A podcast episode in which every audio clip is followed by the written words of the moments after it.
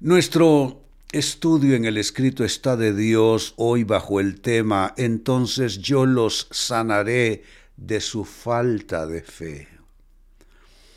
Quizás no se te había ocurrido, hermano, hermana, pensar que la falta de fe es un tipo de enfermedad espiritual.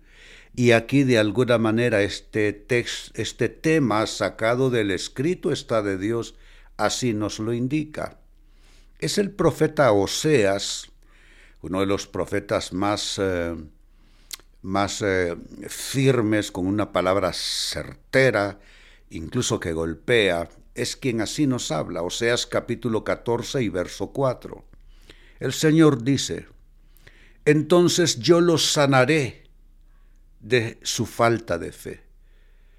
Quizá estamos acostumbrados a sanación de, cáncer, de enfermedades, los sanaré de su falta de fe. Y noten lo que viene a continuación luego del acto sanador. Mi amor no tendrá límites, porque mi enojo habrá desaparecido para siempre. Es un pasaje poderoso, es una hermosa promesa que perfectamente podemos apropiarlo. Leo de nuevo, Oseas 14:4. El Señor dice, entonces yo lo sanaré de su falta de fe. Mi amor no tendrá límites porque mi enojo habrá desaparecido para siempre. Es un Dios que opta siempre por el amor. Eh, siempre su decisión es a favor de su misericordia, no de su condición de juez que se ve en la obligación de juzgar al género humano, pero él siempre opta por hacer a un lado su enojo y establecer esa, esa conexión de amor para con nosotros. Ahora bien, ¿qué nos enseña esta escritura, amados hermanos? Aquí hay básicamente tres grandes verdades que van eslabonadas unas con otras, es decir, van en cadena, una cosa lleva a la otra.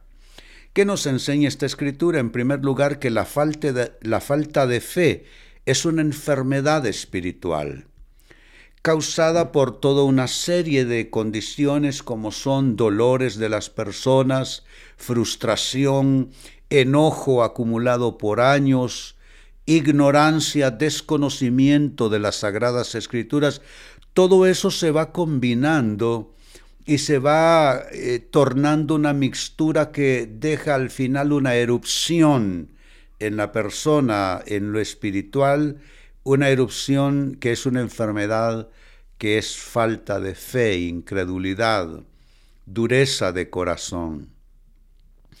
Yo no, no suelo juzgar mal a las personas que tienen dureza de corazón, porque la vida los ha hecho así. Son pocas las personas realmente que optan, por ejemplo, por el ateísmo y el no creer en Dios y lo hacen desde lo ideológico nada más. Son los menos.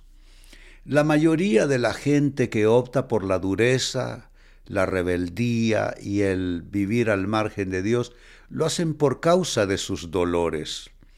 Eh, sus dolores, sus frustraciones, el no haber hallado la ruta correcta de vida, el no haber tenido las condiciones que se requiere desde que nace la persona, todo eso se va confabulando de alguna manera para ir endureciendo su corazón.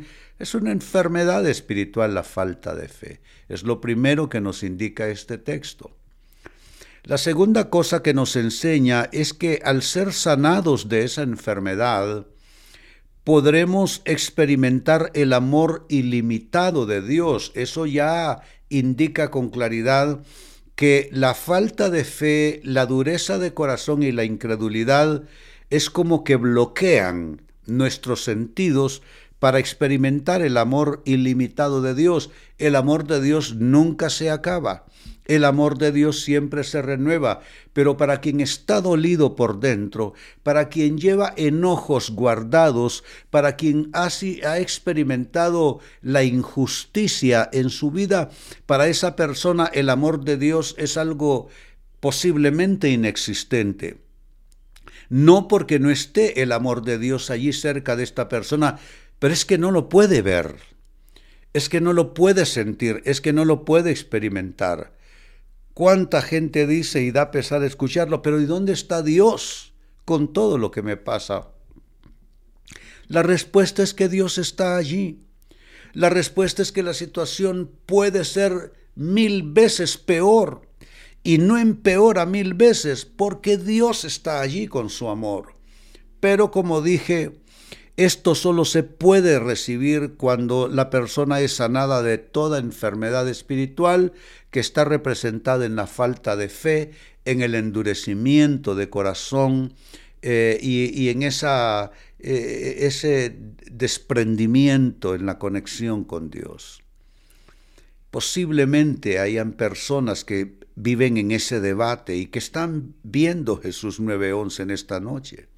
Sus dolores se imponen a la fe y sus dolores tienen convencidas a estas personas que Dios les ha dado la espalda, que Dios no está presente, que Dios no los hizo constar en su lista de asistidos, pero no es verdad. Es la enfermedad, la falta de fe, la enfermedad espiritual que eh, inhibe a la persona de experimentar el amor ilimitado de Dios, pero una vez que es sanada, sí lo puede experimentar. Y lo tercero que vemos en esa escritura es que al ser sanados de esa enfermedad, percibimos a Dios como un Dios ya no de ira, sino un Dios de amor. ¿Qué es lo que dice yo lo sanaré de su falta de fe. Es la primera acción de Dios. Pero una vez que se hace esa acción, comenzamos a experimentar su amor. Dice él, mi amor no tendrá límites. Y lo pone a futuro porque es en razón del, del, milagro de sanación de la falta de fe. Entonces comenzamos a experimentar que su amor no tiene límites. Y luego cierra diciendo, porque mi enojo habrá desaparecido para siempre. La persona ya no va a ver ya no va a percibir que Dios está enojado, sino que Dios le ama. Padre, hoy vengo a declarar esta escritura sobre la cabeza de mi hermano y de mi hermana. El Señor dice, entonces yo los sanaré de su falta de fe. Mi amor no tendrá límites porque mi enojo habrá desaparecido para siempre. Sobre tu vida, hermano y hermana, el amor de Dios se derramará como lluvias.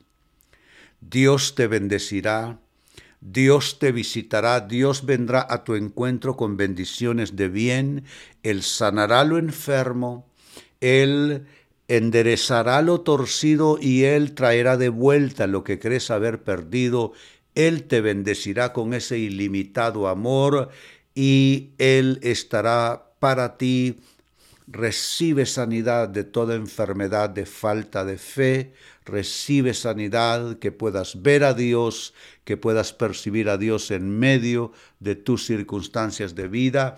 Y si estás orando conmigo en esta noche, alza tus manos, recibe esta palabra en tu espíritu y pongamos el sello de fe diciendo, lo recibo de Dios, lo recibo de Dios, lo recibo de Dios en el nombre de Jesús decimos todos, amén y amén. Qué hermosa noche, qué hermoso encuentro. Es solo media hora, pero le hace tanto bien a nuestras vidas, ¿no es cierto?